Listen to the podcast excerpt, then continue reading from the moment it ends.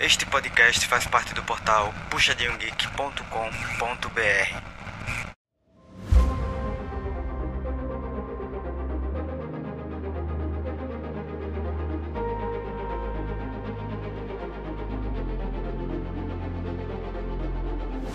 Oi, pessoal, bem-vindos ao PG Quarter. Nosso PG Quarter hoje vai ser para falar sobre a semana 7 do nosso queridíssimo CBLOL, as rodadas 13 e 14 dessa segunda etapa aí da fase de pontos, que tá acirrada, mas já tem uma galerinha que tá começando a se descolar aí um pouquinho, tá subindo, tem uns que estão ganhando de uma galera aí que tava em cima, então para falar, comentar comigo sobre toda essa baguncinha que rolou no final de semana, Sky. E aí, Sky, beleza? Opa, e aí, beleza? Tranquilo? A gente teve uma novidade também que entrou o patch 13.4, né, nesse nesse último final de semana que rolou. Então a gente já entrou uns nerfs no Jax, no Amumu, no Azir, na Elise, no Maokai, na N, mas nem por isso, né, eles deixaram de aparecer bastante. É, suporte, que negócio de suporte tanque tá começando a voltar devagarzinho. É, teve os ajustes no trash também, com aquele hook aí que reseta uns 3 segundinhos cada vez que você acerta. Broken, broken. Achei que a Riot aí pesou a mão querendo trazer o lanterneiro de volta, mas é, ok, é, né? Tá estranho, não sei por. É, vamos ver, né? Pois é.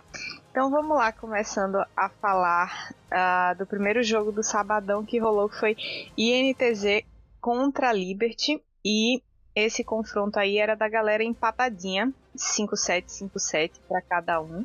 Não, não apareceu assim muita surpresa. Na verdade, o que rolou foram algumas alguns picks flex, né, que acabaram ficando assim para a última hora para a gente saber onde é que ia, quem ia aonde, porque a NTZ trouxe Renekton, Maokai, Tristana, Caitlyn e a Mumu sendo que a Caitlyn foi segundo pique e a Tristana foi terceiro pique. Aí não dava para saber se a Caitlyn ia ser suporte, se a Caitlyn ia ser ADC, se essa Tristana ia ser ADC, enfim.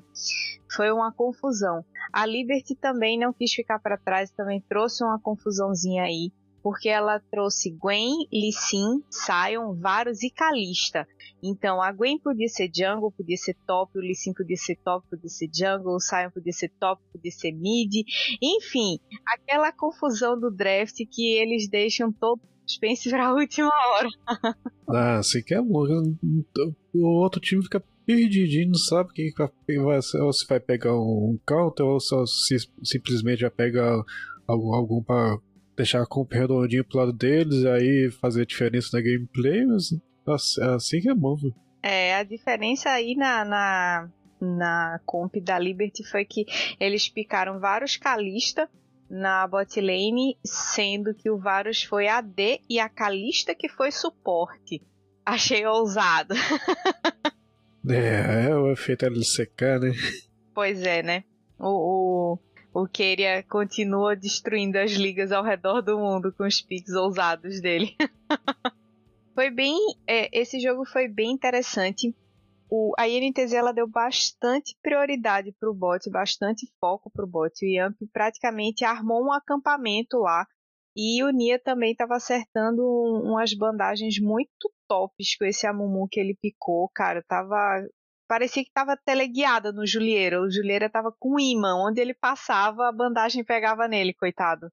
E o First Blood saiu, acabou saindo bem cedinho, exatamente num desses ganks que o Yamp deu lá no bot. O First Blood saiu pro Ninja Kiwi, é, em cima exatamente do coitado do Julieira. O primeiro drag acabou ficando para INTZ, que eles viraram super bem. O Sion ultou, o Sion do piloto ultou lá. E aí eles viraram e conseguiram pegar alguns abates, porque a ult do, do, do piloto não foi tão eficiente assim, daí eles conseguiram virar bastante dano. E para eles foi interessante porque foi um drag da montanha, né? Já dá uma ajudazinha aí pro Renekton, pro Maokai e pra Mumu. A Liberty acabou ficando com o primeiro arauto. E também fizeram o drag seguinte, que já foi o Hextech. Mas aí a, e NTZ respondeu não deixou tão fácil assim o drag seguinte eles fizeram então ficou essa troca de drags aí entre NTZ, entre NTZ e a Liberty, um fazia e o outro corria também para fazer o próximo, para não deixar o outro disparar no, no, no buff.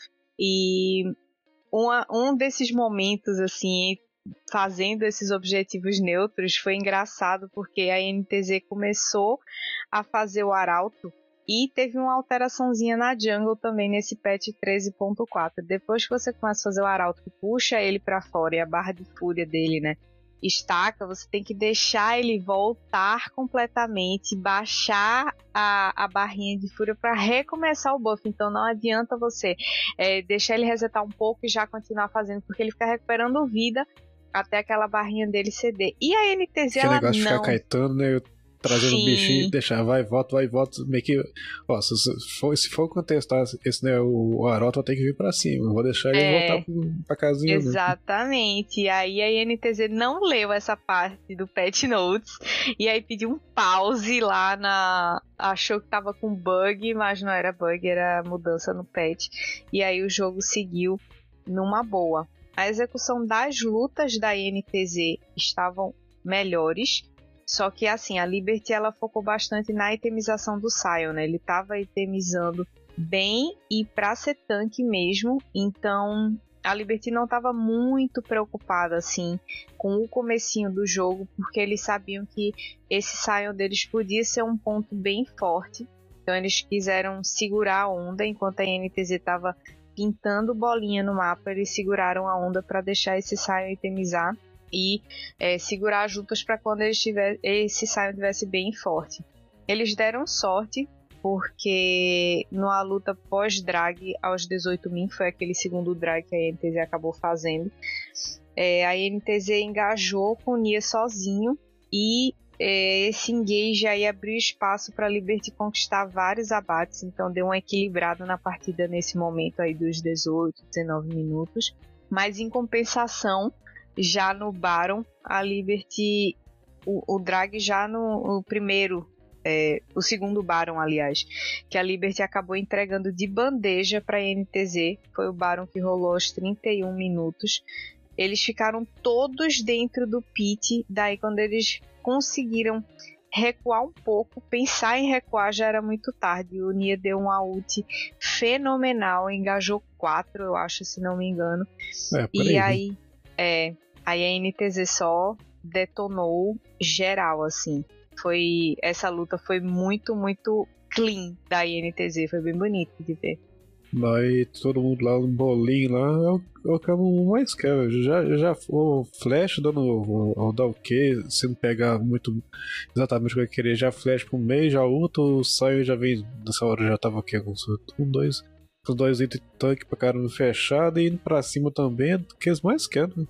Sim, sim, foi essa luta realmente foi aquela aquele momento mágico, mágico que você olha assim e fala, não é possível que esse time fez isso e me entregou de bandeja uma fight dessa perfeitinha, com todo mundo juntinho, com todo mundo deixando os alvos frágeis pra mim. Então assim, foi realmente um presente que a Liberty entregou pra INTZ. E eu achei que pro, pro jeito que o jogo tava bem encaminhado nas lutas para INTZ, eu achei que seria um jogo um pouco mais rápido. Mas a Liberty conseguiu fazer bem os objetivos, né? Como eu já falei, eles fizeram a, a- o primeiro arauto, depois eles fizeram drag, depois eles fizeram um barão e mais um drag. Então foi na disputa já do segundo barão que a Liberty deu essa vacilada e a NTZ conseguiu fazer o buff. Deu uma equilibrada, assim, mais ou menos no mid-game, que a NTZ deveria ter, acho que, corrido mais para não deixar esse Sion ficar tão tanque, ter forçado mais. Eles tinham a Tristana, eles tinham a Caitlyn, fazer siege com esses dois moleques é extremamente fácil. É, então eu acho que eles prorrogaram muito e acabaram dando esse, esse momento aí para Liber, pra, é, a Liberty acabou entregando, né, para NTZ esse momento, mas eles seguraram muito bem a partida. É, ainda chegaram a fazer mais um drag, ficaram em ponto de alma Liberty e fizeram mais um Baron. esse, esse foi o jogo dos Barons, que eles tiveram três Barons. Mas mesmo assim, o último Barão não, não foi suficiente para segurar a força que a NTZ já estava conseguindo aplicar em cima da Liberty. Eles fizeram bem os objetivos, mas não conseguiram segurar a força da NTZ nessa, nesse, depois desse último Baron que eles fizeram, né? Né? E assim, olhar, foi bem disputado até o final, assim, três dragões para um, dois para outro, a diferença foi de, de gold foi que sei lá, coisa de diferença de um, de um lance de dois, dois, três abates, bem pouquinho. Uh, kills foi praticamente igual, tirando essa diferença porque acabou ganhando, então vai ter uma diferença pequenininha, mas não é aquela coisa, ah, terminou 12k de gold na frente, um é... pegou a alma e um, um pegou só um dragão, foi, não, foi disputado pra caramba, né? E, e, assim, acabou porque o Nosferos deu um TP na base da Liberty, né? Ele tava de Tristana, então três tapas no Nexus ele levava. Mas a, é, se a, a NTZ não tivesse dado esse olé na Liberty, eu não sei se, se eles teriam também conseguido segurar muito tempo e segurar a Liberty avançando para cima deles, porque eles tinham feito o Barão, né? Recém feito o Barão, já 37 minutos de jogo. Morreu um ali da INTZ e o negócio já fica bem capenga, porque demora muito a voltar. Então, apesar de tudo, assim, a vitória da NTZ foi legal, as lutas estavam bem mais clean do que as da Liberty, mas ainda assim foi um jogo apertado. Nossa, e olha que no próximo patch, esse, esse é o 13, o que é? 13.5? 4, o, né? O do CBLOL foi o 13.4. A gente no, no servidor tá no 13.5. Ah, não, certo. Não, é, acho que é no próximo, não, não, não, não no, no próximo 3.6 que a bota é, galvanizada vai considerar, acho que todos os tipos de dano, acho, pra ter. Eu não, não falou ainda uh, assim, os cálculos, assim, a porcentagem de cada tipo de dano, mas não vai ser só dano de ataque, auto-ataque, mas não. Imagina um saio com o é... tamanho, do, tamanho do buff que vai ser só com uma botinha dessa. Ixi, tenso. A Height, eu acho que ela tá perdendo a mão esse ano. Vai ser difícil. O negócio balancear depois, viu? vai ser bem complexo. O segundo jogo do sabadão foi Vivo Cade contra Red Kennedy. A Vivo Cade a gente sabe, né, já tá lá no final da, da tabela. E esse jogo seria muito importante para dizer se eles conseguiriam respirar por ajuda de aparelhos e continuar na, na esperança matemática de alguma coisa, ou se a situação ia ficar praticamente impossível à espera de um milagre caso acontecesse uma derrota. A Cade trouxe no draft Jax pro Gigo, Viego pro Grell, Gragas pro Greve, Zeri pro Steps e Lulu pro Crashel. A Red respondeu com Kennen pro Boal, é, Lissin pro Aegis, ou Aegis de Lissin, enfim. É, N pro Avenger, Lucian pro Titã e Nami pro Scamber. É, dá para ver que as duas botlanes estão tentando deixar os suportes é, confortáveis, né? O Crashel porque tá off-roll e o Scamber porque subiu recém do, do Academy, então eu sinto que tanto um time quanto o outro quiseram deixar os suportes numa posição confortável e sem fugir tanto do meta, que a gente sabe que apesar dos nerfs, o Lucianami continua forte. E Zero e Lulu para late game é uma bomba relógio, né? Se deixar chegar, vai chegar muito bem, obrigada. É, nossa, um, um Jax aí com uns 4 itens bufados que eu a Lulu, é, sai com todo mundo correndo. E como corre, e como corre. O First Blood saiu cedinho, tipo, igual no, no jogo da, da INTZ contra a Liberty, também pertinho dos 3 minutos. O, desceu um gank duplo lá, Aegis e Grell chegaram para gankar a bot lane praticamente no, ao mesmo tempo. E o First Blood acabou saindo pro Scamber em cima do Steps, daquela velha curinha, né? Que bate em um, bate em outro, aí o Aeri dá lá o, o peel e, e ele rouba aquela, aquela kill de grátis. O primeiro drag ficou para Cade e o primeiro arauto também ficou para Cade. Achei esse comecinho da, da Cade bem dominante. É, não esperava que a Red fosse tomar nem que, que assim, nada, nem um mínimo de, de, de, prejuízo nos, nos objetivos, mas acabou tomando. Ah, mas eles conseguiram fazer um drag, foi o Infernal, que foi bem importante, né? Um Lucian e um Lee Sin com um drag infernal é sempre bom. A Cade fez o segundo arauto, é, ganhou várias barricadas aí com essa historinha e foi tentando subir no Gold ah, para tentar descolar um pouco da Red, mas a Red conseguiu fazer um drag já aos 18 minutos, já tinha feito um, foi o segundo deles. E as lutas da Red no geral, até o mid-game, até esse ponto aí dos 18, 20 minutos, elas estavam muito mais coordenadas. E principalmente, sim, quero destacar que as entradas do Boal com a ult do Kennen estavam fazendo toda a diferença para as fights da Red. Ele estava entrando muito bem no momento certo, quando o pessoal já tinha gastado as coisas, ou que não ia ter como flechar ou como sair. Então, gostei muito da atuação do Boal de Kenny nessa partida. É o tipo de variação de pique que, que às vezes meio que pega, assim, não tão desprevenido, mas ah, acaba que o reflexo da pessoa, a cabeça já não tá assim, tá, tá acostumado lá no top. Ah, é, Sejone, Jax, né? uh, do, do Sion já tá, já tá meio que o. Como é que assim? A memória muscular da pessoa tá acostumada com jogar contra um tipo de coisa. Quando vê um Kenny assim, acaba. Sabe como é que joga, sabe como é que a pessoa é, é capaz de jogar com ele e tal, se é, se é bom jogador, não sei o quê.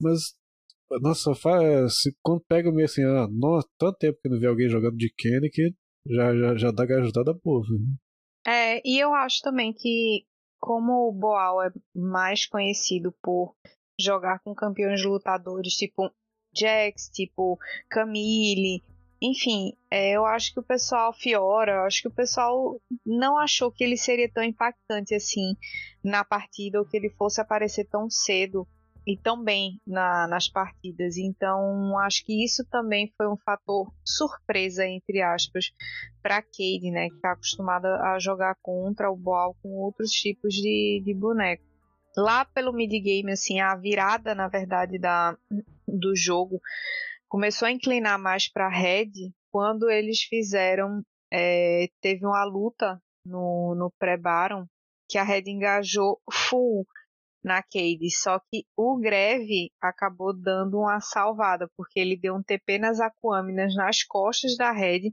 e virou a luta totalmente para Cade. Então, deu uma prejudicada no jogo da Red isso, mas não foi alguma coisa que deu deu o, o jogo totalmente nas mãos da Cade. Tipo assim, eles fizeram Baron, né, depois disso, e esse essa luta pré-Baron garantiu esse Baron. Só que depois disso, a Red ainda conseguiu se, se segurar muito bem. Eles estavam farmando, eles estavam segurando a, as waves, eles não estavam deixando o macro da Cade é, dominar completamente. Porém, a Cade estava fazendo boas decisões, eles estavam é, se segurando bem também. Eles, inclusive, tomaram uma ótima decisão, que foi escolher o ponto de alma ao invés de brigar frente a frente com a Red porque eles sabiam que naquele momento eles poderiam perder a partida, poderiam não ganhar a luta contra a Red.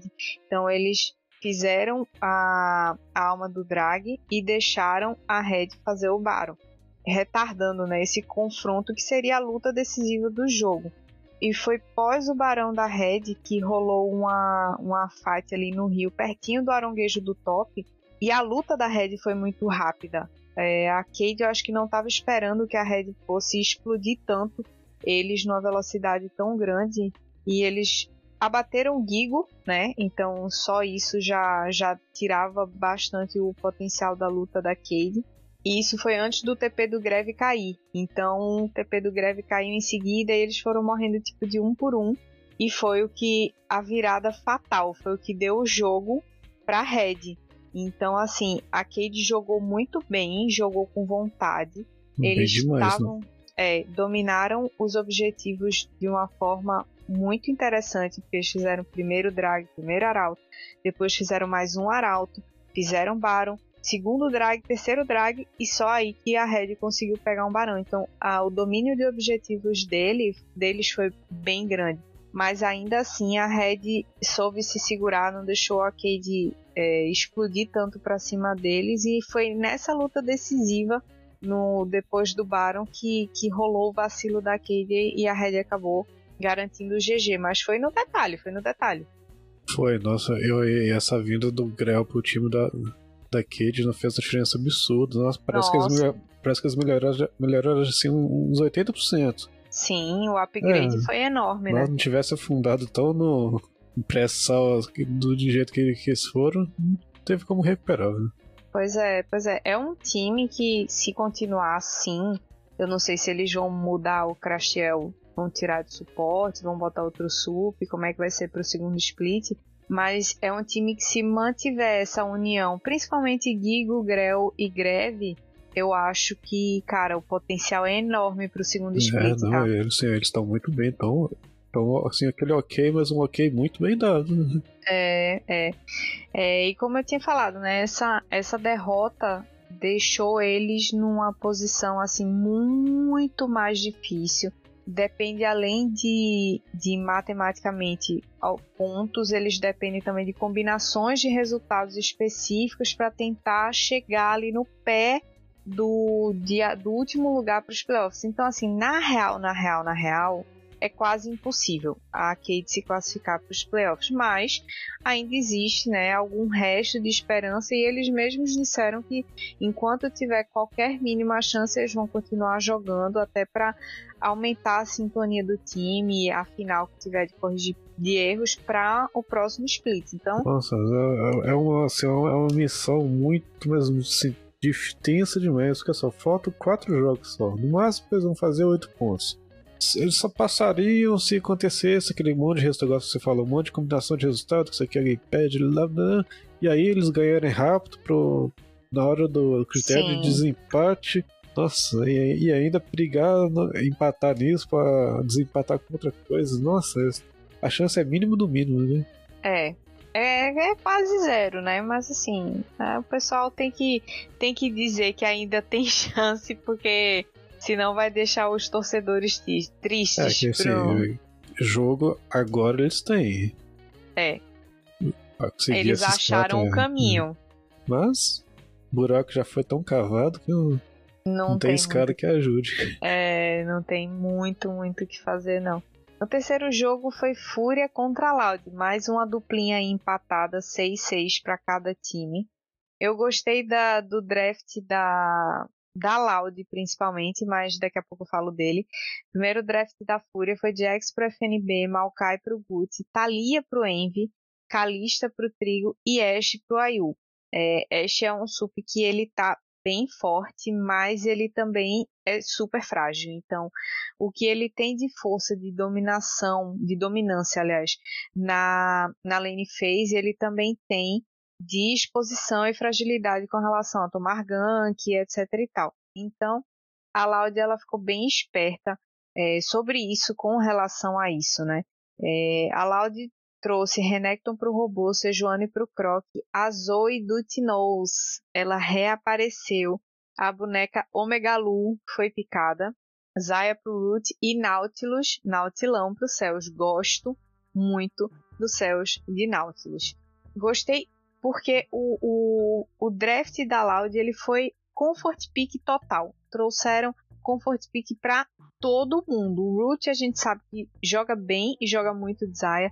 É, o Cells de Nautilus, que é um, um, suporte que é mais proativo, consegue fazer umas plays, consegue se expor também para poder defender o resto do time. Sejuani para o Croc, que a gente sabe que o boneco é forte, tá forte e é um, uma coisa, é um, um pick super viável para jungle.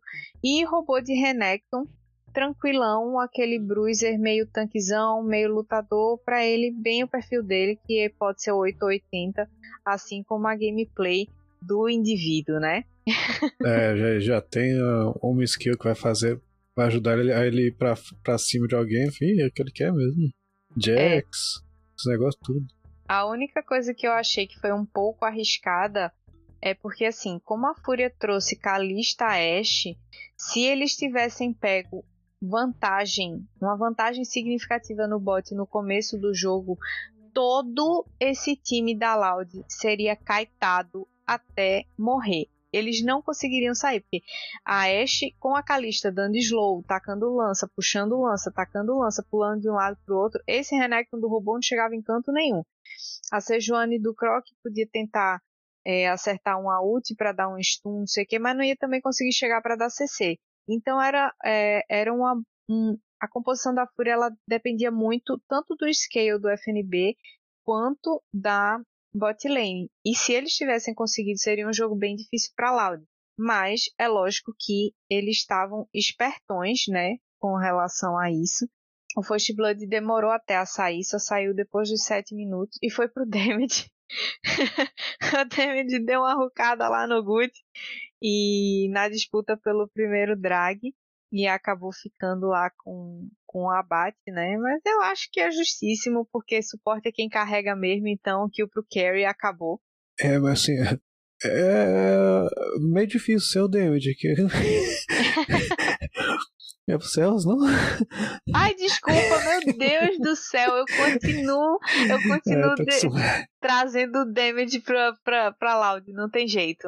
É, será que é um presságio? Ah, sério, depois, depois sei lá, vai que não classifica, faz uma reformulação aí.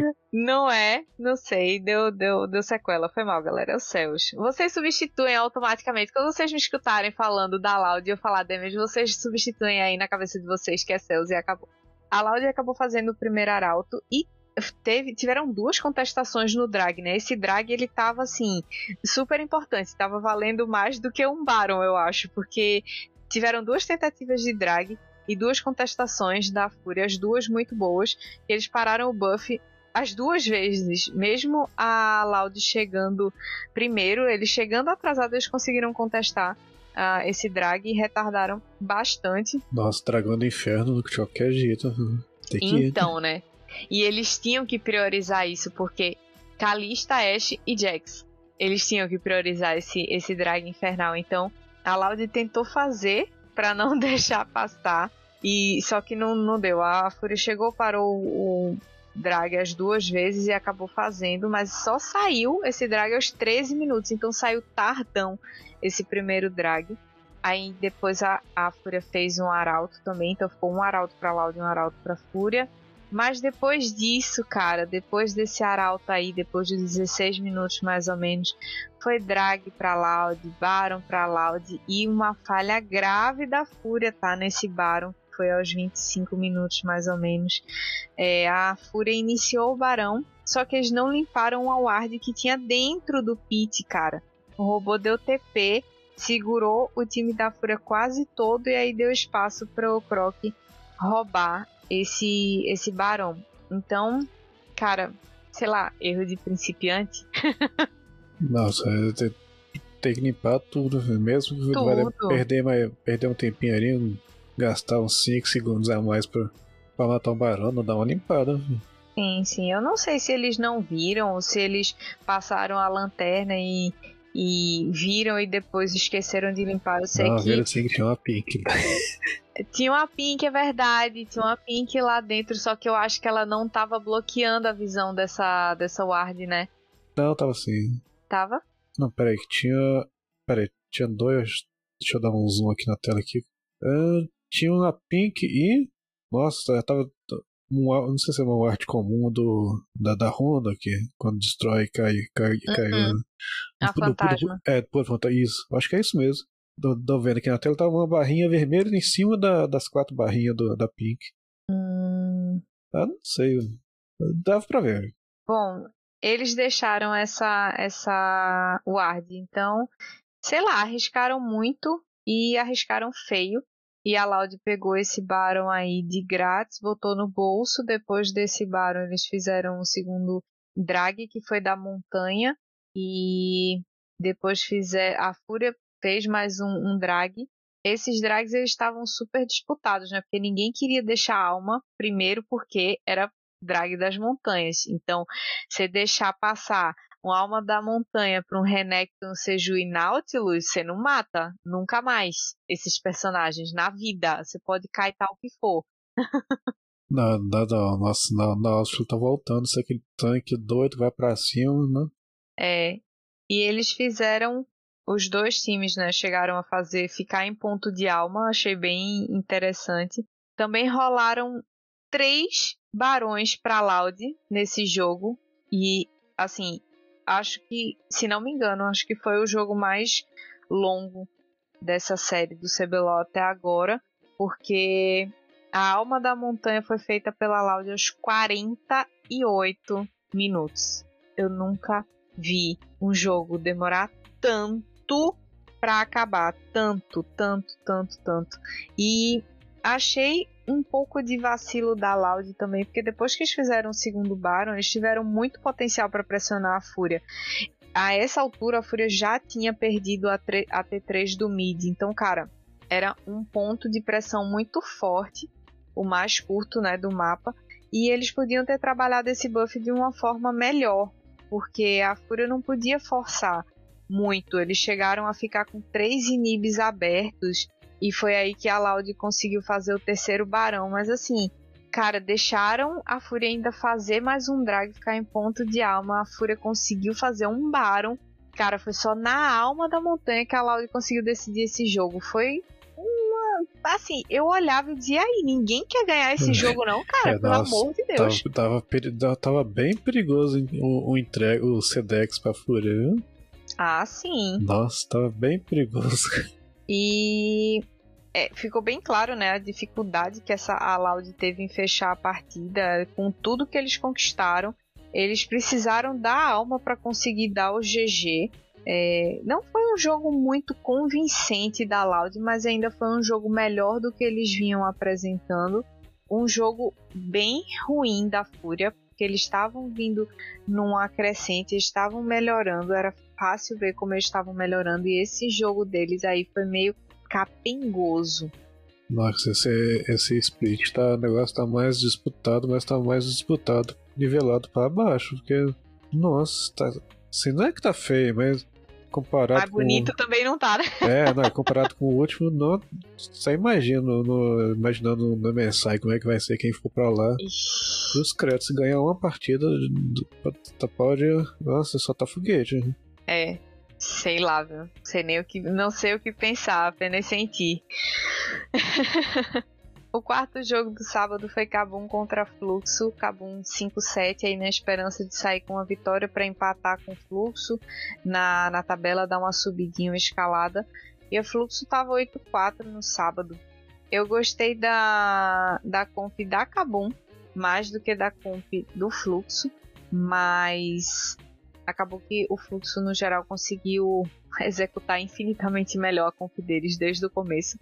O draft ficou o seguinte: Jax pro Lonely, Seju pro Scary, N pro Yuri, Zaya e Rakan pra bot lane que subiu do Academy, né? Esqueci de comentar que a Kabum deu um, uma bancada aí no Dudes e no escuro e subiu o Raven e o Giggs da, do Academy.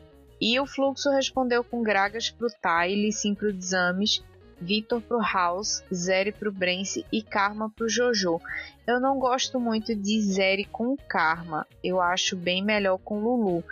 Não tava banida, tá? Lulu tava, tava open, mas o Jojo preferiu pegar essa Carminha aí e jogou, viu? Como o Jojo jogou bem com essa Carminha aí, deu show na real. E a dominância desse, dessa partida foi total e absoluta do fluxo. Não tem nem o que falar muito. Assim, achei que essa substituição da Kabum ela pesou bastante na, na performance do time como um todo. O, a, a velocidade da Kabum estava muito menor. Eles estavam mais lentos para tomar decisões, eles estavam mais lentos para chegar nos objetivos. O macro também foi prejudicado. É, esse primeiro jogo assim de adaptação entre aspas da, dos meninos do Academy pesou bastante. Ah, bastante chegou, chegou uma bomba.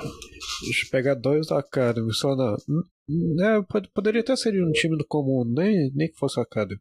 Mas assim, é, jogar contra alguém que já tá lá 12 rodadas, acostumado com tudo, pegar alguém e chegar uma lane inteira, assim, do, do nada, nossa, chegar no meio da confusão, tendo, sabendo é, substituir, tal, aquele peso, aquela responsabilidade Sim. toda, não? E para jogar com um time que tá em plena ascensão, né? Porque a, o fluxo já tava com acho que sete vitórias em sequência no sábado. Seria eles ganhando seriam a oitava vitória seguida. Então é um time que já tá com uma sinergia bem estabelecida. E aí você jogar os dois meninos do Academy assim, pum, justo com o time que tá vindo num, numa velocidade, numa crescente tão boa, eu achei que foi muito pesado, né? Nossa, eu acho que talvez continuar com Dudes e Escuro fosse pior, assim. Trazer os dois fosse, sei lá, 0,01% melhor, então. Melhor não, menos pior do que deixar o que estava, então. É, tá ruim, mas tá menos pior, né? Pois é. E eu vou te dizer, se eles disseram, né, que o, os treinos com o Dudes e o Escuro estavam muito piores do que com o Raven e o Giggs. E o jogo que a Kabum apresentou no sábado foi terrível. Se tava ruim com os principais, cara, imagina como tava péssimo. Nossa. Trazer, trazer os. É, é só. O pessoal ali é tudo novinho, né, velho? É só o pessoal mais, mais antigo de, de guerra mesmo, que é. O povo que é uns 16, 17 anos, assim. É, 17. É a partir dos 17. É, não, achei na cabeça do menino chegar assim no, no palco e tal. Nossa, tão loucura. cheio de gente gritando. gritando, é. Pra resumir o jogo, o Fluxo fez o primeiro drag, o First Blood acabou saindo pro Yuri em cima do Tai, mas eu acho que esse foi o único ponto alto da Kabum nesse jogo inteiro, porque o primeiro arauto ficou pro Fluxo, o segundo drag também, e eles entraram em ponto de alma aos 19 minutos de jogo. Então, você imagina o que é um time ter três drags acumulados antes do mid-game, né? A gente chama de mid-game a partir dos 20 min. Eles antes dos 20 minutos já tinham o ponto de alma.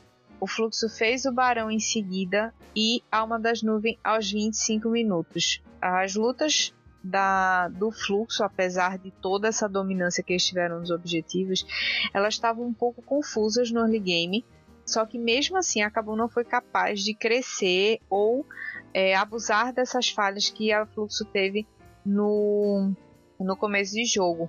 Porque era notória, né, como já comentei, a falta de sinergia e o quanto o nível deu uma caída por causa da, da entrada dos meninos. E não é porque eles jogavam mal, é porque o time ficou totalmente desencontrado com eles no stage. Depois do segundo barão, porque a Pluto conseguiu fazer, chegou a fazer o segundo barão, o GG ficou super fácil.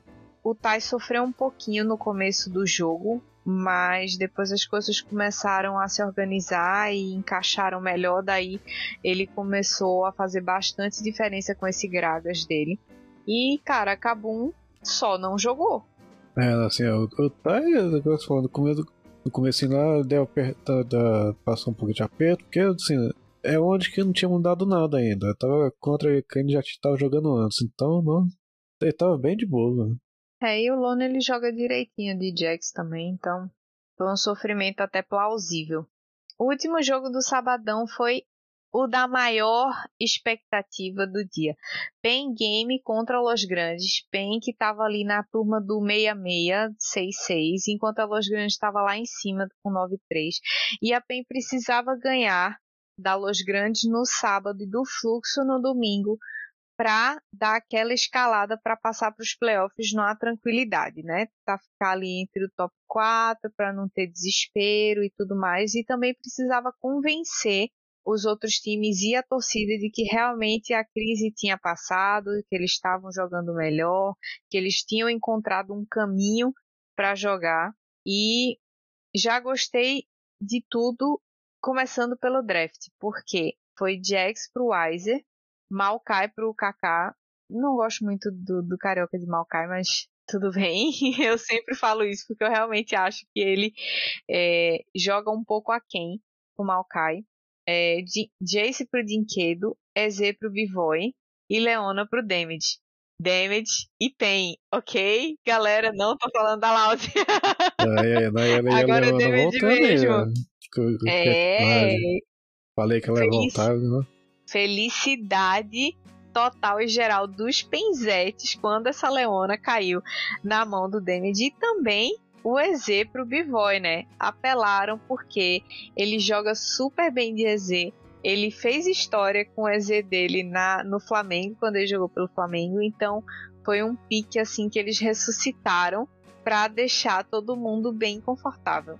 A Los Grandes respondeu com Gragas pro Hirit, que a gente sabe que lida bem com Jax, é aquela, aquela top lane que nada acontece feijoada. É barril para um lado, stun para o outro, e os dois farmando infinitamente até que alguém resolva sair para dar um gank, para dar uma rotacionada, mas no geral é aquela lane even que não acontece absolutamente nada. O Ranger tava de Vai, o Lava picou N, Netuno tava de Afélios e o Zai tava de Trash esse trash que a gente já falou, né? Que tá com a redução aí dos 3 segundos cada vez que acerta um Hulk.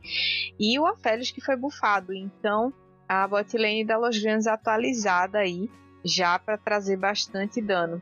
Gostei dos draft, do draft das duas equipes, mas principalmente da PEN por causa dos comfort que eles deram para todo mundo. O First Blood acabou saindo pro Zai, é, em cima do Carioca. O Carioca desceu para gankar no bot. E aí o Zay acabou abatendo o Carioca. Só que, apesar desse First Blood ter saído para Los Grandes, a PEN pegou duas kills. E o Bivoy que ficou com as duas kills. Então a qualidade, a diferença dessa, desses abates para a PEN foi infinitamente superior do que esse First Blood que a Los Grandes pegou no trash. Ah, saíram, saíram no lucro demais. Por isso que é no, demais. Tudo na mão do EZ ainda, né? Exatamente. Todas as lanes da PEN tomaram pressão no early game, menos o bot. A bot lane estava super saudável, estava conseguindo botar bastante pressão em cima da, da bot lane da Lojans, que eu não esperava que isso fosse acontecer, porque a gente sabe que um EZ ele demora mais para escalar nesse começo de jogo do que um Aphelios, que já tem a troca de armas, que ele, ele consegue recuperar vida, ele consegue dar aquele splash, splash damage com aquela arminha roxinha, lilás, sei lá. Nunca sei a cor daquela arma, também não sei o nome das armas do, do Afélios, perdão aí, galera, nunca decorei. É, não, é, é normal, todo mundo quando vai falar da arma dele fala assim, arma branca, arma não sei o que, fala a cor. Pois né? é, fala a cor. Nunca, não, não, acho que nenhum narrador fala o nome da arma direito. É, e mesmo com essa, essa dificuldade natural, né, a, a equipe da PEN conseguiu botar bastante pressão na equipe da Los Grandes. Depois que aconteceram os primeiros objetivos, que foi o primeiro drag, que acabou sendo para PEN, e o primeiro arauto, que acabou sendo para PEN também, a Los Grandes fez boas rotações, descontou em abates o que a PEN estava pegando de vantagem em objetivo, porque assim, a PEN dominou todos os objetivos. Eu acho que a Los Grandes não fez nada, né? Não, eles não fizeram nenhum objetivo. A PEN pegou o primeiro drag, o primeiro arauto, o segundo drag, o segundo arauto, o terceiro drag, Baron e Alma Infernal. A Los não faz nenhum objetivo. Nossa, eu acho que não é pior que é mesmo. Nossa, foi, foi, foi um espanco grande da pena.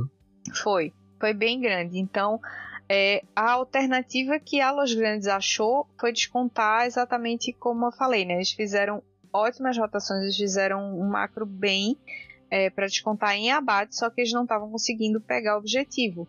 Um, o time da PEN estava muito bem organizado e rotacionando bem legal nesse, nesse early game. E na luta pós-Barão, que foi bem arriscada, por sinal, só que acabou sendo compensatória, é, e só foi compensatória porque o Bivoy chegou completando pesado na gasosa, né? Ele pegou acho que um triple, foi um quadra kill saiu todo mundo com um restinho de vida assim da Los Grandes e aí ele desce pra lá, desce pra cá e abatendo os caras. Nossa é! Foi é, mágico. É, foi, foi, foi triple mesmo. Foi. O Zai, eu queria destacar esse trash dele. Porque, cara, ele tava dando uns hooks no meio da fight que parecia o Beto Carreiro, velho. Ele acertava um hook, aí a pessoa tentava sair. Aí ele lançava outro hook.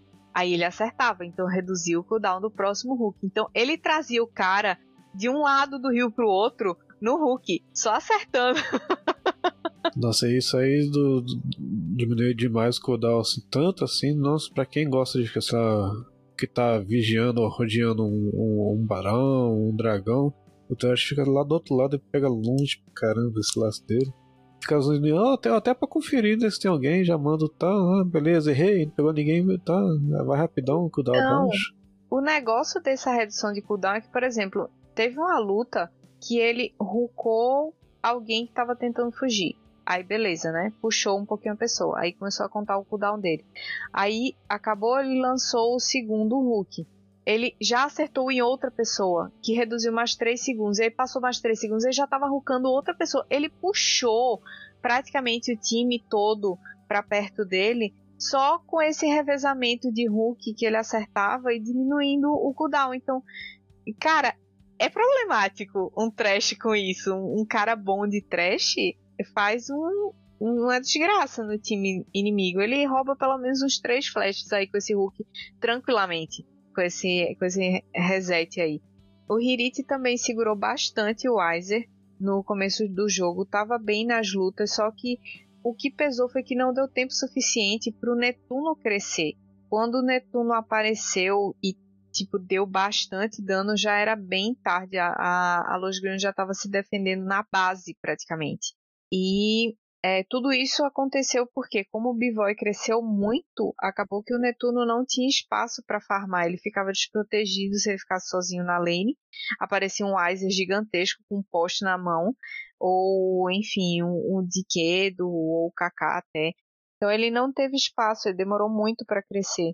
E o Bivoy brilhou, né? Não tem nem o que dizer, cara. Ele estava se movimentando muito bem, estava sempre safe, dando os dashzinhos para escapar das coisas e deu aulas. A PEN estava muito, muito na mesma página no sábado. O jogo foi bem bonito e super convincente. Não, foi, nossa, é aquele, aquele double kill no começo lá que já voltou para a lane com fulgor comprado. Nossa, que lá ganhou a lane praticamente ali. Então ele foi só administrando a diferença, né? mantendo vantagem, não, movimentando, dando translocação e, e, e manda W, poké, estoura alguém vai, e vai pulando, vai catando quem tava sobrando. Porque, sei lá, a teamfight não rendeu muito bem e tal, mas saíram com life baixo. Não, não vai sair, não. Pera aí que eu tô chegando. É, e sei lá, Fulgor é o tipo do item que eu tenho a sensação que parece que foi feito pro EZ, sabe? Não tem uns itens que você olha e diz, não, isso foi feito para tal boneco. O Fulgor é o tipo de item que parece que foi feito pro EZ, porque o, o spike de dano que ele dá quando ele tá com esse item na mão é muito absurdo no começo do jogo. É muito absurdo. Pra, uma bot lane que tem pouco HP, que geralmente é o que acontece, cara, é um dano imoral. É, eu tô pensando aqui, com, com Fulgor, só a translocação já, já faz o buff ativar? Não, acho que não. Acho que ele tem que acertar o Q e, e dar ou a translocação primeiro e o Q depois, eu nunca lembro. Mas são duas skills. É, você tem que é, castar um skill, castar e acertar ou só castar? Tem que acertar. Ah, então tá, então tá certo aí. Tem que acertar. E aí, assim, não acende nenhuma uh, luz vermelha ainda para os grandes, apesar deles terem vindo, né, de algumas derrotas, assim, eles tiveram duas derrotas na sequência, mas não é nada crítico.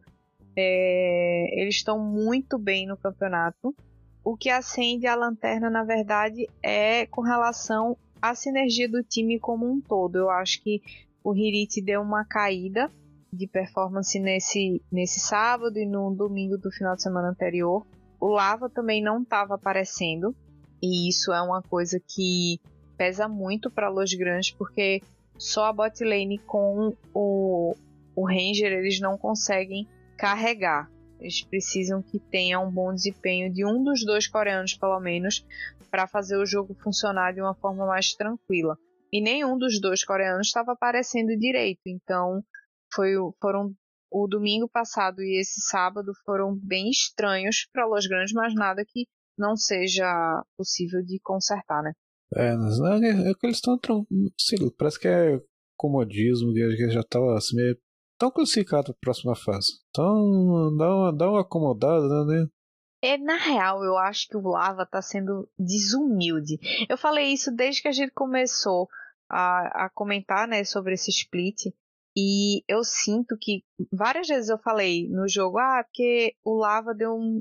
não respeitou, ele foi mais para frente, se expôs assim de forma inconsequente e irresponsável, porque ele sabe que não vai ser cobrado. Então ele só ia para frente e fazia, morria, mas ok, ele depois ele voltava, farmava um pouco e já estava even com outro mid laner que abateu ele com gank. Então ele meio que, tipo, jogou no desrespeito, sabe? E acho que deu aquela. Ah, que saco, vou jogar tipo, mais uma solo kill no stage aqui. Porque pra ele é tipo isso. É, ele, Mas- che- ele chegou mostrando assim. Nossa, é, é só bom, só bom, tenha medo de mim, mas confiança demais, calma aí, filho. É, mas, mas pro domingo, daqui a pouco a gente comenta mais, mas pro domingo o Stardust deu uma.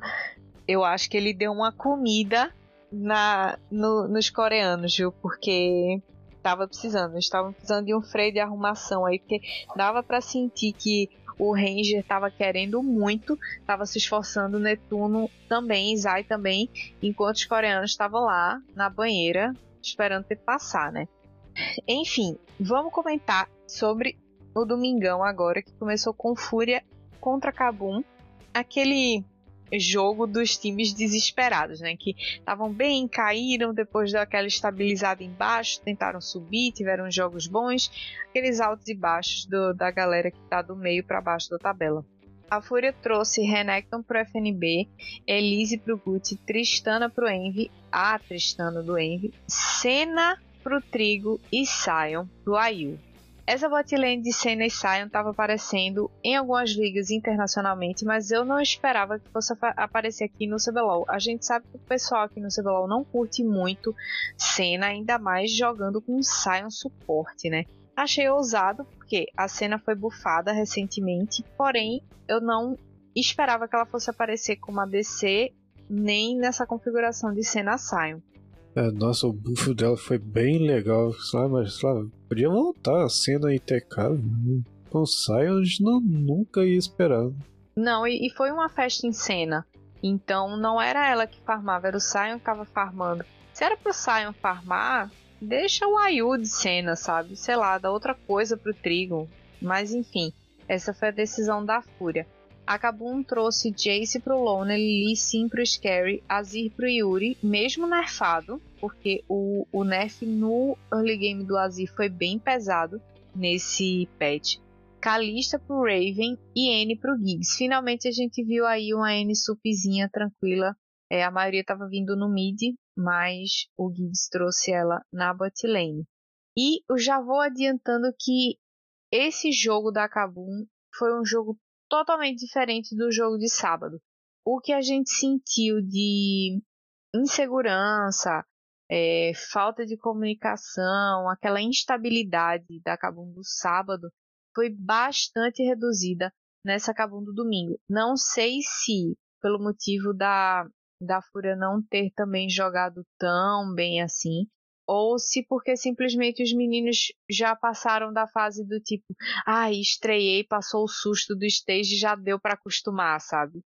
Deve ter rolado aquela, conversa boa, assim, nós, depois da primeira partida, assim, não, vocês ficaram comigo e tal, eu trabalho com um psicólogo, alguém de staff, tava conversando com os dois, que não pesa mesmo, não, eu, pelo menos comigo, mesmo depois, eu, assim, quando eu tô fazendo alguma coisa, seja coisa da vida, ou jogando e tal, mesmo sendo uma repetição do que eu sempre tenho feito, mas é, tem situação que a gente acaba ficando nervoso Sim. pela situação em si, velho.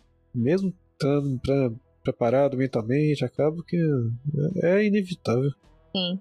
O early game das duas equipes foi bem feio, só que a Fúria conseguiu fazer umas movimentações mais ousadas. Tipo, estavam divando no bot super cedo, fazendo pressão no mid, uma pressão tipo um, um proxy, assim, entre aspas, entre a T1 e a T2 do mid, que acabou colocando muita pressão no Yuri. E como o, o Azir foi nerfado no early game, foi bem mais difícil para ele esse comecinho de jogo. E a Fúria estava forçando bastante as lutas no, no early game exatamente por causa desse potencial que eles tinham maior de dano. A Tristana dá mais dano no começo do jogo, a Elise dá mais dano no começo do jogo. O Azir estava nerfado no, no early game, a Kalista demora um pouco mais a escalar. E em diversos momentos, a Kabum não deveria ter se estendido tanto nas lutas, deveria só ter recuado para evitar que a Fúria ganhasse algum tipo de vantagem nesse comecinho do jogo, até para dar tempo para o Azir escalar, para Kalista escalar também, né? Então acho que foram decisões ruins da, da Kabum em certos momentos em ter se estendido nas lutas. O First Blood saiu pro Envy num late invade na jungle da Kabum e ele conseguiu abater o Scary. Nossa, esse, esse, esse posicionamento do Good foi bem, bem, bem malandro. Ficar na, na, na quininha do mato, ele sabia que o, que o Q não ia pegar nele de jeito nenhum. É, foi, foi ousado, foi ousado. O primeiro arauto foi pra Fúria e foi feito antes do drag. E o primeiro drag foi da montanha. Foi bem importante pra Fúria fazer esse drag, porque saiu em Renekton, né? Não precisa nem dizer mais nada. É sempre bom um destaquezinho aí que dá um pouquinho mais de resistência. E a Fúria fez o segundo arauto também. Então, só em vantagem de, de arauto e futuras possíveis barricadas aí que a Fúria pod poderia conseguir, já era um early game assim bem mais seguro para eles, até pelas falhas, né, como eu já comentei, que a Kabum cometeu com relação a estender tantas as nas teamfights. Só que na transição para o mid game, é, a Fúria acabou dando uma decaída. E apesar da Kabum ter se complicado no sentido de que ela teve que lidar com o split push do Envy e ainda mais com a frontline do Renekton com o Sion, ainda achei que a, a Fúria explorou pouco todo o potencial que eles tinham. Então, mesmo a, a complicação que se sucedeu para Kabum aí, eles ainda conseguiram manter um, uma certa vantagem. Principalmente porque assim, o Raven ele jogou muito bem com essa Calista. Teve uma hora que ele tava assim, numa sinuca de bico naquele, naquele matinho ali da bot lane entre o pit do, do Barão e a lane. E ele, cara, caitou de Calista absurdos pulando para fora, para dentro, para um lado, para outro. Levou dois e uh, num gank onde ele tava sozinho contra três. Então, assim, jogou o fino do fino. Não, Calista, quando, quando fica encurralado, ela ainda é, parece que é mais perigosa, que ela para acertar, por exemplo, a skill shot da, da cena é, é meio fininho, para acertar, pô, a Caista foge, faz tal, é, o stun do Sion, dá, dá uma carregada, ela consegue dar o dash e fugir, até, nossa, tem tanta, isso sem gastar nenhuma skill, né, então, só pela movimentação básica, ela fica, consegue se proteger muito fácil. Só no clique, só no ataque básico. A Kabum também é, percebeu que eles não precisavam ficar se estendendo tanto nas lutas, eles deram uma parada de cometer aquele erro que eles estavam cometendo no early game. Então eles se seguraram muito para poder dar espaço para o Azir crescer e, e, ganhar né, poder de habilidade. E também para Kalista temizar ainda mais. E foi numa virada heróica que a Kabum entendeu perfeitamente o momento dela de power play e o Raven fez um, um, uma bela jogada se reposicionando. Então, depois desses 20 minutos, assim, a Kabum conseguiu fazer o segundo drag, fez um barão. A Fúria acabou fazendo o segundo drag dela, mas a Kabum entrou em ponto de alma aos 35 minutos. Então, a situação para a Fúria já foi começando a complicar porque o FNB deu uma sumida, ele não estava conseguindo se conectar com o resto do time tão bem. E ele entrava depois do Sion, antes do Sion, enfim, mas ele era caetado pela Calista, ele tomava stun da N, ele levava uh, os soldados à espetada do Azir. Então a situação ficou bem complicada para ele. E a cena do trigo não funcionou, né? Com esse Sion, nem sem o Sion, nem com o Sion. Não conseguiu pegar destaque direito, foi bem estranho. É assim, a aposta é é aquela aposta meio esquisita, mas sei lá, parece que eles não. É estranho demais. Né? Deveria ter sido um TK mesmo, seria muito mais lógico. Né? É. Assim, se ela não conseguia, tá igual você falando, não conseguia render tanto, não estacou tanto. O TK pelo menos compensaria salvando ela, ou reposicionando. O Saia não tem o que fazer, coitado. Não. E faltou essa presença, né, do do trigo também ajudando, porque acabou que o potencial de dano mesmo ficou mais na, na mão da, do, da Tristana do Envy e da Elise do Guti até certo momento. Só que a gente sabe que a Elise é o tipo de jungle AP que ele vai decaindo muito a partir do meio do jogo. Então eles tinham que estar com a, com a diferença assim muito absurda para conseguir é, impactar muito mais na Kabum do, do mid pro late game. E não foi o que aconteceu, porque o Lee do Scary acabou aparecendo bem mais, é, fazendo mais a diferença.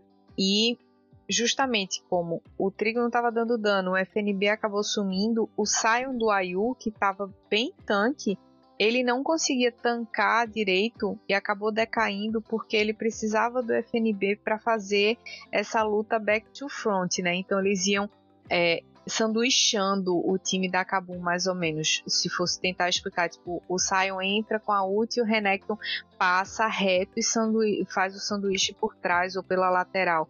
Ajudando assim a Tristana, a Elise e a Senna a finalizar o resto do time.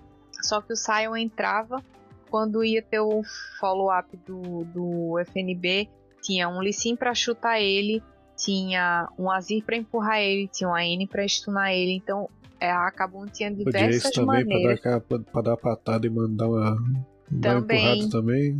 Também, então a Kabum tinha diversas formas de parar esse engage, porque depois que o Sion parava, ninguém mais conseguia fazer nada, nem ele, inclusive. Então foi a, a Fúria se deixou cair numa situação onde a Kabum cresceu, né? A Kabum também segurou, soube se segurar para exatamente ter esse turn point aí na, na jogada e conseguir segurar e ir para cima da comp da Fúria. E jogaram super bem depois disso. É, os meninos do Academy se fizeram super presentes, o time já deu uma acalmada, deu aquela equilibrada, né? Não tanto, mas já bastante para o que foi no sábado. E a Fúria, cara, sinal de alerta aí, porque a performance foi bem aquém do esperado. Aí tem o Nara no meio, assim, aquela parte da tabela que tá. Nossa, tem que. Falta quatro partidas, tem que. Pra pensar em coisa boa, ganhar no mínimo. Sei lá, com duas. Não, no mínimo três das quatro, pra ter que fechar com nove. Que é, é. Que é um ponto meio que. Sei lá, parece que a pontuação é, é, nota de corte, né? Rotação de corte.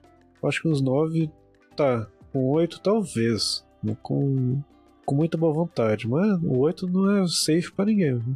Não mesmo, porque é, o final de semana acabou com a galera empatada é. ainda, né? Uhum. Ainda. O segundo jogo do Domingão foi Loud contra Red. Esse jogo era bem esperado porque é, a Red performou bem, né, no, assim, bem na medida do possível, no sábado, e a Loud estava querendo muito vir para um 2-0, porque já tinha um tempinho que eles não estavam conseguindo fechar 2-0 no final de semana. Gostei da comp, eles continuaram nessa de Comfort Peak.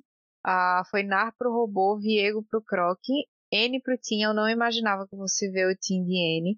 Aphelios pro Root e Nautilus pro Céus. pra Red foi Olaf pro Boal. Achei um pique ousado, não, não, não esperava ver o Boal de Olaf. Lee Sin pro Aegis. Aurelion Sol finalmente apareceu. O Aurelion Sol pós-rework finalmente estava habilitado e aí como entrou o patch 13.4 ele pôde ser picado. E a Red arriscou, foi last pick, tá? Foi o último pick, foi pro Avenger. Nossa, tem o que? No CBLOL, que, acho que eu nunca vi, não. Até, sei lá, uns 4, 5 anos que eu, que eu vejo, eu nunca vi pegando a só não. Né? É, eu não me recordo, mas de qualquer forma, assim, com o rework que ele teve, se o time souber jogar direitinho para ele ao redor dele, nossa senhora, um boneco que dá muito dano. Agora tem que ser um jogo super lento, tem que ser um jogo que precisa escalar. E a Red trouxe um pouco disso porque eles picaram Zeri e Lulu, né, pro Titã e pro Scamber. Então, do meio para baixo era um time que precisava escalar, enquanto que do meio para cima era um time que da jungle para cima era um time que conseguia jogar rápido e tinha força no começo do jogo, que o Lee Sin é bem forte no começo do jogo e o Olaf também. Então, meio que estava equilibrado o time da Red, porque caso não desse certo uh, no top, eles tinham de qualquer forma essa arma, né, entre aspas, que seria o late game de Aurelion Cluzeri e Lulu. Só que a Loud, obviamente, não é boba nem nada e sabia que isso ia acontecer, então eles não quiseram esperar. Eles fizeram um jogo bem mais acelerado, eles pressionaram bastante o bot. Rolou até um dive para destruir a primeira torre. É, achei bem rápido assim o jogo da Loud para esse comecinho. A Red respondeu gankando mid e top.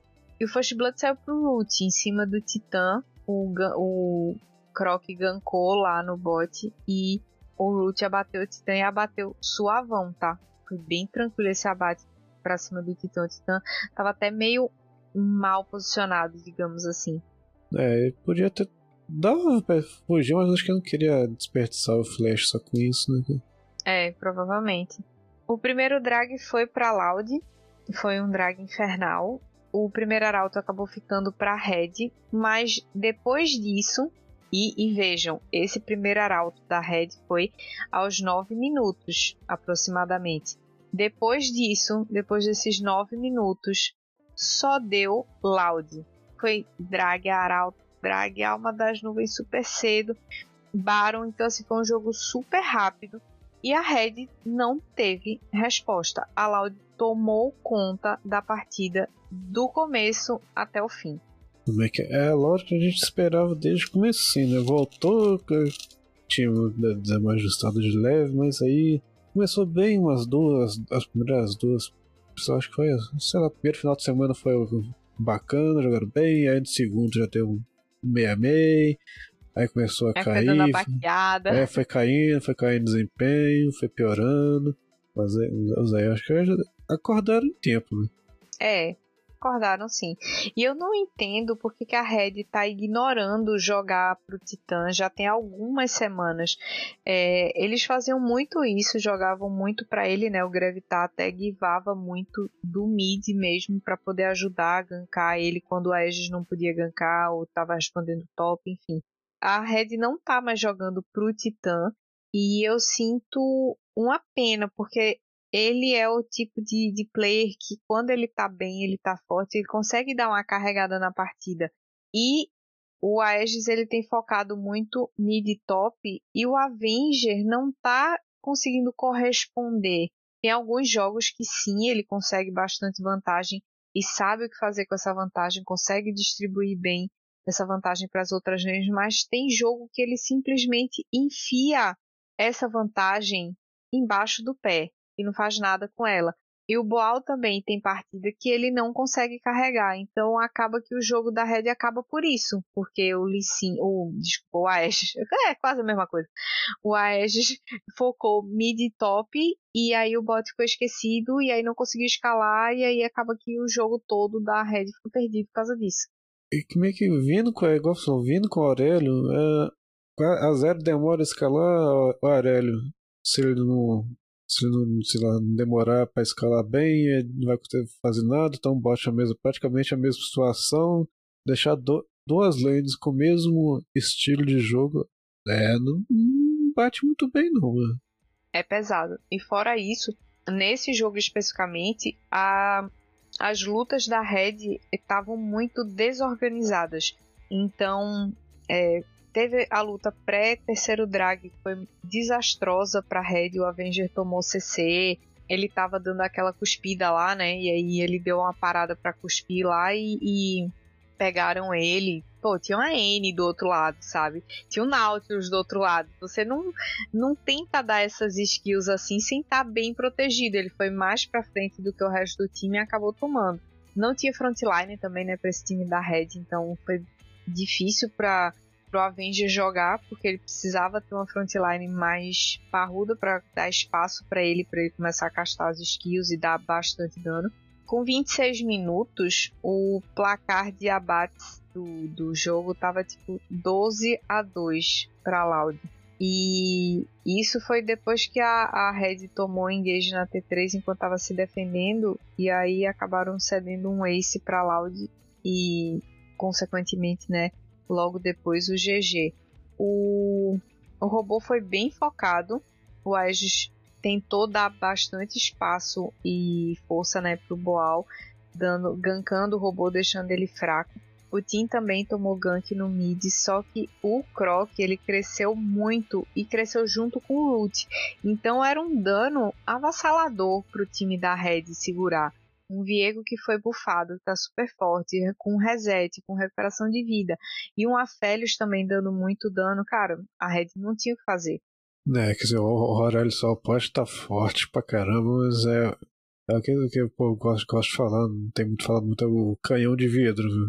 Ele bate uhum. muito, mas apanha em dobro. Isso é verdade. Esse Aurélio mesmo não se pagou.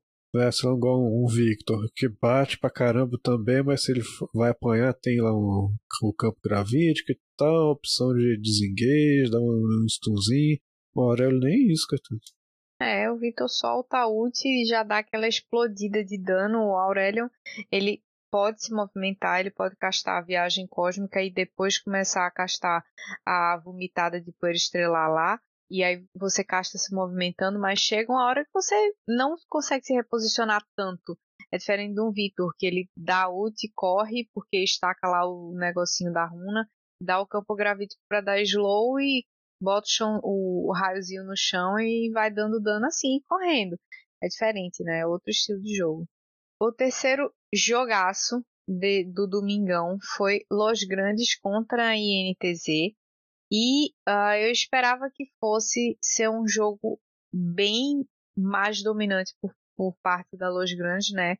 Apesar da INTZ estar tá jogando bem e tudo mais, e ser uma INTZ totalmente diferente do que veio aparecendo desde o começo das franquias. Mas ainda assim, eu esperava que fosse um jogo bem mais dominante por parte da Los Grandes. E depois do draft fechado, foi que eu tinha certeza, na real, que ia ser muito para Los Grandes, porque foi Jax pro Hirit, a Momu pro Ranger, Lissin pro Lava, sim, foi Lissin mid, é, Kaisa pro Netuno e Nautilus pro Zai. A INTZ respondeu com Caçante pro ZZK, Sejuani pro Yamp, Silas pro Nosferos, Jin pro Ninja Kiwi e Ashe pro Nia. Essa botlane ela é bem forte, porque a Ashe dá uma chuva e aí o Jin já prende logo em seguida. Mas pra teamfight, eu acho que a Kai'Sa ela é muito mais importante por causa do reposicionamento, ela consegue ultar ir direto na backline e tudo mais. Apesar de ter um caçante para defender isso, eu ainda acho que era uma botlane mais, mais valiosa do que a da INTZ. O First Blood acabou saindo pro Yamp em cima do Zai, ele deu um gank bot, mas o Ranger estava lá também, gankando. Uh, mas o First Blood acabou ficando pro Yamp. E o foco das duas equipes foi total e absoluto na bot lane. Os sete primeiros minutos do jogo foi basicamente tudo acontecendo ao redor da bot lane. Foi um, um, um acampamento dos dois jungles. E até o Lava tava descendo o bot no começo do jogo também. Nossa, o Léo nossa, nesse jogo ele jogou de, demais de Lecim Cruz Credo, tava capeta, velho. O Stardust deve ter botado eles ajoelhado no milho para dormir, viu? Do sábado pro domingo, que os coreanos jogaram esse sábado, ou esse domingo. Uhum, nossa. O primeiro drag ficou pra INTZ aos 7 minutos e o primeiro arauto também. Aí eu vi isso e pensei, cara, Yamp tá até que jogando direitinho, conseguiu pegar o First Blood, fez o primeiro drag, fez o primeiro arauto eu acho que a INTZ vai dar um trabalho. Porém, o trabalho acabou exatamente aos 9 minutos, que foi quando a INTZ pegou esse arauto. Porque depois disso, todos os objetivos foram dominados total e completamente pela Los Grandes. Principalmente o segundo arauto do jogo, que foi o arauto que a Los Grandes fez, porque eles garantiram um ace na luta pelo arauto. Então, depois disso, a INTZ desapareceu do mapa. Parecia que estavam jogando contra NPC do outro lado. No mid-game, a...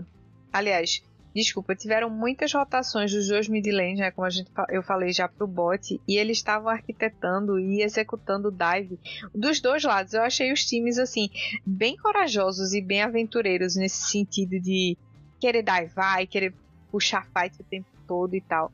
E lá pelo mid-game, depois de muitas e muitas lutas, a Los Grandes conseguiu encontrar um, um caminho que começou a ser pavimentado exatamente naquele ace lá do, do Arauto que eu falei para vocês, que eles garantiram aos 15 min.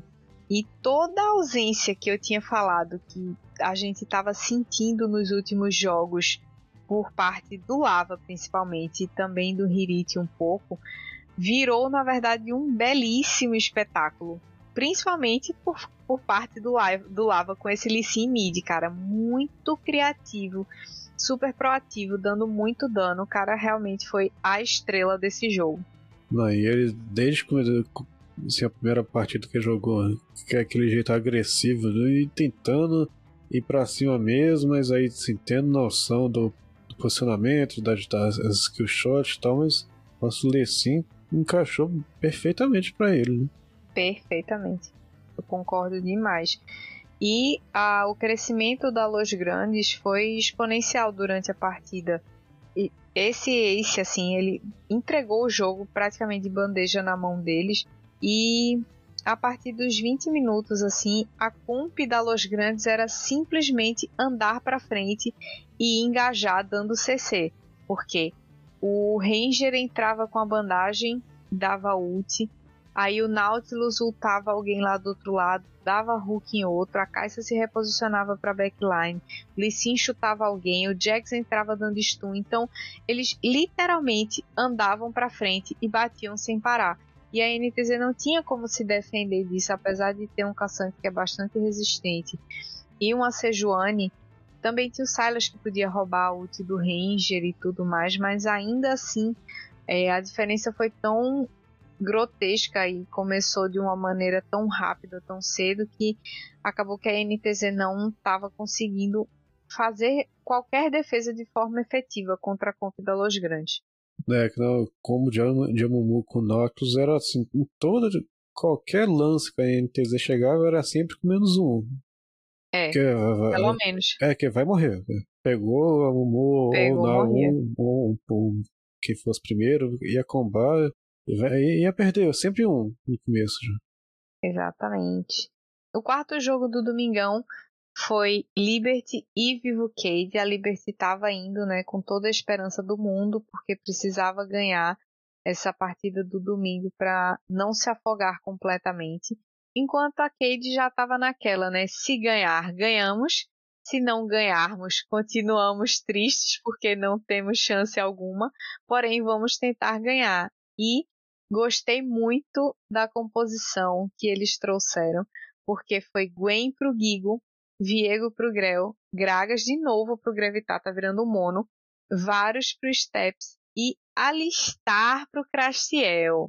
Eu não pensei que eu fosse ver o Crastiel com sup tanque de engage nem tão cedo, porém eles já trouxeram aí esse Alistar e já digo desde agora, o, o Crastiel brilhou com esse Alistar, tá? Ele jogou muito bem com a vaquinha. No, o, o reworkzinho no, no Alistar nossa, foi bom. Foi bom, viu? Oh. E vai ter mais um buffzinho no 13.5, vai aumentar a cura dele. A Liberty respondeu com Nar pro Chiari, Lee Sin pro Ace, Stalia pro piloto, Sivir e Ashe pro Juliere e Cavalo. O First Blood saiu pro Steps, já começou bem pra Cade aí, porque foi num 2v2 bem clean, sem interferência de ninguém lá no bot e foi em cima do cavalo. Então ele tirou essa Ashe aí de tá pentelhando, enchendo o saco, dando slow e dando o ataque básico durante um tempo. E de quebra ainda deu aquela fortalecida no Varus, né? Foi bem, bem importante. O primeiro drag foi para Cade. O primeiro arauto foi para Cade. E tudo assim, no tempinho certo, porque o primeiro drag foi às 6, é, aos 9 foi o primeiro arauto, e aí teve o segundo drag, o segundo arauto. E, cara, a, a Cade tava dominando total e absolutamente os objetivos. A situação tava muito difícil para Liberty, porque com 10 minutos de jogo tava 5 a 0 para Cade. Diferença absurda, eles já tinham feito arauto, já tinham feito drag e com 11 minutos eles já estavam batendo aí 3k de gold de diferença. É muita coisa em tão pouco tempo. É, é uma, uma, uma Cade que, nossa, nem, nem parecia aquela do começo, do começo do campeonato. É, essa aí pegaria playoff, tranquilo. Tranquilo, tranquilo, tranquilo, tranquilo. A Liberty, que estava muito atrás, ainda estava tentando se segurar do jeito que dava, né? tentou até uma disputa para impedir a alma do, do Drag para Cade. Conseguiram uma luta bem organizada, deram uma segurada, mas não foi suficiente. A, a Cade conseguiu fazer a alma. E o que aconteceu foi um roubo mitológico do Aces no, na hora do Barão. A Cade estava lá fazendo o Barão e ele conseguiu roubar. Se não, teria sido assim um jogo de perfect por parte da Cade, porque eles teriam feito todos os objetivos. Não fizeram todos porque o Aces conseguiu roubar esse barão aí, que segurou a Liberty um tempinho, deu uma sobrevidazinha, mas não foi nada que fizesse a Liberty crescer de volta ou virar e segurar o que a Cade já tinha construído. Não, meio que nesse lance, assim, acho que foi, foi, o cavalo que salvou a jogada, porque se não fosse o pezinho, o Lecim tinha morrido, né? É, também, também. É, verdade, tem, verdade. Cada um fez um, um negocinho assim que, nossa, só de estar presente, não precisava nem bater muito, não. Só de, de dar o pezinho já é suporte, já tá certo. Tem que ser, né? E no ancião foi que a Cade conseguiu uma luta melhor e aí a situação ficou totalmente inviável para Liberty. A Cade fez o ancião, depois fez o barão e partiu para o GG. E como a gente disse, se esse time tivesse aparecido desde o dia 1 ou desde a segunda semana, eu acho que eles estavam brigando lá no segundo lugar ou terceiro lugar com fluxo Los Grandes tranquilamente, tá? Tranquilamente. Eles estão mostrando um jogo melhor do que outros times que estão lá no topo, como a PEN, como a Loud e tudo mais, assim. A PEN vem no acrescente se continuar crescendo. Aí sim eles vão deslanchar totalmente, já estão apresentando uma melhora absurda e significativa, mas a, a Cade ela tem uma velocidade diferente, né? Então acho que eles teriam estariam até passando na frente da PEN, talvez na, na tabela se tivessem apresentado essa dinâmica desde o comecinho do, do split. É, nossa, sendo assim, das, das é, ih, pera, travou? assim, das reformulações que tiveram, o Grell foi a melhor que teve. Assim. Foi. Até, é, até no, no começo, antes de começar, falou assim, ah, o, o, sei lá, primeiro, final de semana, segundo, o Root é o, é o novo Bra é, e tal. Né? O Grell tá. Só que o Root é, estacionou, estagnou. O, o Grell, nossa, veio, veio forte. E veio da LLA, né? Que assim, é, a performance dele no, no Mundial. Foi no Mundial, foi no MSI do ano passado, eu nem me lembro. Foi muito boa. Mas você jogando em time da LLA não é alguma coisa assim tão grande. A gente até é por em diversos momentos e por muito tempo a gente era uma região melhor do que a LLA. A sorte da LLA é que eles tinham o NA para treinar, mas aí também o NA não está sendo mais referência de nada. Então, assim, não esperava essa dominância dele na jungle. Assim, ele, ele tem sido um jungle muito forte e muito expressivo. Tá, tá aí, tá disputando bem com a Aegis no fim. É, ainda falta um pouquinho para chegar no Aegis, que eu acho que o time da Red não tá ajudando muito a Aegis também, mas é, tá ali entre os quatro melhores fácil, depois dessas últimas semanas aí o Grell.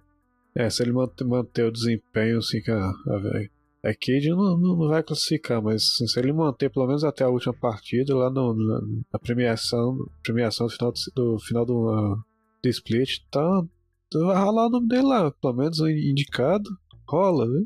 Veio, é. veio, veio meio de repente assim, no meio, meio do nada, mas nossa, chegou assim, é impressionando mesmo. Chegou mesmo. O último jogo do final de semana foi Fluxo e PEN. Como eu falei, né? Depois do jogo de sábado, a PEN deu uma respiradazinha, mas ainda precisava ganhar do Fluxo para se manter ali numa posição mais confortável para não ficar tão aperreado mais para frente com relação aos playoffs. E fiquei assustada com o draft da PEN, não vou mentir. Porque ao invés de trazer um sup tanque, o Damage resolveu pegar Lux junto com a Caitlyn do Bivoy. Que eu não entendi também porque que não picou EZ de novo, porque nem estava banido, não custava nada pegar EZ de novo para dar uma tranquilidade para a torcida. É, deu Mas certo não. na outra, mantém. Não é? Mas não, quis inovar, pô. Pegou Caitlyn First Pick ainda mais. É, o Dinquedo tava de Thalia, o Kaká tava de Gragas e o Weiser tava de Nar. Ah, o fluxo trouxe Renekton pro Tai, Elise pro Dzami, Silas pro House, Jin pro Brence e Karma pro Jojo. O First Blood saiu pro Dinquedo em cima do House, depois que o Carioca deu uma gancadinha assim lá no mid para dar uma suavizada. E eu achei que esse early game da, da Penha ele não fosse existir, porque o fluxo ele forçou três flashes muito cedo, do Weiser, do Damage e do Bivoy. E aí era um prato cheio para o Desames com essa Elise chegar e acabar com a festa de qualquer lane dessa. Achei ousado, o, porque o Bivoy fez o Sedenta de primeiro item, e eu fiquei olhando assim, ele construindo a, a e eu falei, meu Deus do céu, por que ele não tá fazendo logo mítico? O que, que ele vai fazer BT? E várias Caitlyn estão fazendo isso ao redor do mundo. Então, a Sedenta tem sido uma prioridade, porque dá uma sobrevida muito grande para Caitlyn e ela estava tancando muito com esse item, muito mesmo. Assim, ele estava conseguindo até dar uma parada no, tava tomando pouco da Karma e tava se recuperando bem, tava tomando uns é, pokes do Jin, prisão e tudo, e tava se recuperando bem com, com a sedenta. Então, tinha vezes que ele até tancava algumas coisas pro damage pra Lux não tomar tanto dano. Eu fiquei impressionada, cara. Foi, foi bem legal. Eu não sabia que o item tava fazendo tanta diferença assim no é game. Olhando pra... aqui assim, uh, quando ele tava só com ela, ver, tava só com a sedenta, a bota, a capa. A sedenta tava deixando ele com o que? Uns 20, mais ou menos 25%. Como se tivesse uma, com mais 25% de vida. Né? Então, imagina, é coisa demais, né? É, é bastante. Pra uma DC é muita coisa. E aí o primeiro drag ficou pro fluxo, né? Porque eles conseguiram dar essa pressionada na bot lane. O primeiro arauto também ficou para eles. E eu achei, no final das contas, que o fluxo aproveitou muito pouco de todos esses flashes que eles conseguiram forçar no começo. Eles deixaram a PEN se defender muito e ficar safe muito tempo. Eles deviam ter forçado mais, talvez deixar a, a PEN puxar ou top ou o bot muito para eles ficarem expostos e eles não não estavam fazendo isso nem estavam forçando isso. E a PEN também soube se defender, né? Claro, não ia cair na trollada de puxar e sem flash para não ter como se defender. Foi um jogo bem adulto da PEN, sem afobação, apesar do fluxo ter feito os dois primeiros objetivos. Depois a PEN fez um dragzinho para dar aquela aliviada. O fluxo acabou fazendo o segundo arauto, mas a PEN descontou fazendo drag e fez Baron, entrou em ponto de alma e foi depois desse dos 15, 20 minutos assim, a PEN deu uma acelerada no jogo e deu uma envolvida no fluxo que foi muito bom assim. É, eles não afobaram, souberam pressionar, é, usando tudo que eles tinham salvo né, do, do early game, toda a vantagem que eles conseguiram também, apesar de toda a desvantagem de flash que eles tomaram. É, o Desames deu uma decaída com essa Elise. O House não estava conseguindo jogar bem com esse Silas. Então, no geral, assim, a PEN, mais uma vez, como assim como no jogo de sábado mostrou que estava na mesma página, estavam dando umas causas assim bem acertadas, todo mundo seguindo. Foi um jogo bem tranquilo, foi bem suave. Foi, não, tá, a PEN tá jogando muito melhor mesmo. Não teve nem uma grande mudança, assim, sei lá, vamos pegar uns piques totalmente diferentes que a gente tá acostumado, mas sei lá, parece que foi só uma questão de ah, vamos conversar melhor mesmo e uma, uma, dar uma ajeitada na, na comunicação, que sempre acontecia de alguém ah, ou dar um engage muito, muito longe, assim, longe dos outros, não dava tempo, ele acabava ficando sozinho, o carioca pegando mal cai, mas aí aí deu, deu uma melhorada boa mesmo. Deu, deu, deu um upgrade muito, muito legal, assim, no geral, a PEN. É animador, porque a gente gosta de ver essa disputa lá de começo de tabela com times fortes e com times que evoluíram ao longo do campeonato, né? Então é bem importante esse tipo de, de comportamento e de posição que a PEN está tomando, é, se conseguindo escalar para chegar perto de Los Grandes e Fluxo que tiveram um, um bom desempenho, né, no, no geral. E o fluxo, as duas vezes que perdeu, perdeu justamente pra PEN, né? Aí já tá, já tá virando carrasco já. A PEN virou carrasco da, do fluxo. É, mas pelo menos o, o fluxo eu acho que já, já tá garantido no playoff. Só, é aquele número ah, sim. aquele, assim, que é pelo número mágico do 9 e, e as vitórias seguidas do segundo split, da segunda metade. Então, Sim. Só tem três semanas, eu acho, o agora. primeiro critério é, é isso, né? É, é pontuação, depois é tempo de vitória, Ah, sim. então, é, eu acho que com boa vontade já tá classificado sim. Eu acho. Eu acho que tranquilamente, na verdade. Teria que acontecer alguma reviravolta muito absurda pra dar alguma coisa muito errada. Mas eu tô gostando, tô gostando dessa evolução da PEN e acho que a Los Grandes e o Fluxo devem trazer alguns pequenos ajustes aí para essa próxima semana. E o resto da galera tem que se, tem que se, se preocupar e correr atrás, porque se, se deixar folgado, os quatro primeiros lugares já estão definidos. Agora, assim, olhando aqui a tabela, por que, que a Flux, que eu falei, já tá classificado aqui, quem ah, já, já tá com 10, 9, 8, tudo. Quem pode, pode passar é, ela do, dos 9 tem que ganhar todos que, que faltam. Então aí Uhum. tá, tá suave, tranquilo mesmo. Tá suave, tá suave. E aí, já aproveitando para amarrar, né, que a gente já falou de todos os jogos, vamos falar direitinho de como é que ficou a tabela depois dessa é, sétima semana aí. A Los Grandes continua em primeiro, 10 vitórias e 4 derrotas. O Fluxo está em segundo, com 9, derro- 9 vitórias e 5 derrotas. E em terceiro, empatado com a Loud, que está em quarto. Tem a PEN, com 8 vitórias e 6 derrotas. E o tempo de vitória está bem próximo, a diferença de 6 minutinhos só entre um time e outro. Então, é, a PEN tem que ficar de olho na Loud e vice-versa, né? A Red também está com 8 vitórias e 6 derrotas, mas está em quinto lugar. E o tempo de vitória já está um pouco mais descolado, assim, está com 4 minutos, 4 horas e 27 minutos. A INTZ está em sexto, com 6 vitórias e 8 derrotas. A Fúria em sétimo, com 6 vitórias também e 8 derrotas também. E empatado também com a Kabum, que está em oitavo lugar, né, por causa do tempo de vitórias, com 6 vitórias e 8 derrotas. Lá no fundico da tabela tem a Liberty em nono, 5 vitórias e 9 derrotas, e a Vivo Cade que está com 4 vitórias e 10 derrotas. Então, cara, esse, essa meiuca aí de terceiro, quarto e quinto lugar, com 8 vitórias e 6 derrotas, é uma coisa que os times têm que se preocupar, eles têm que ficar de olho que qualquer deslizadazinha o outro passa em quarto e aí quem fica para lá vai ficar para lá. ué. Mas de resto, eu acho que os outros times não estão ameaçando tanto assim não. E NTZ e Fúria aí vão brigar pelo, pelo pela raspa do tacho. Estão com 6 vitórias e 8 derrotas. Não, vão sim, mas nossa, tá uma missão bem difícil demais, não? É obri- obrigado a ganhar no mínimo todos que faltam. É, mas existe um mundo, né? Existe um mundo.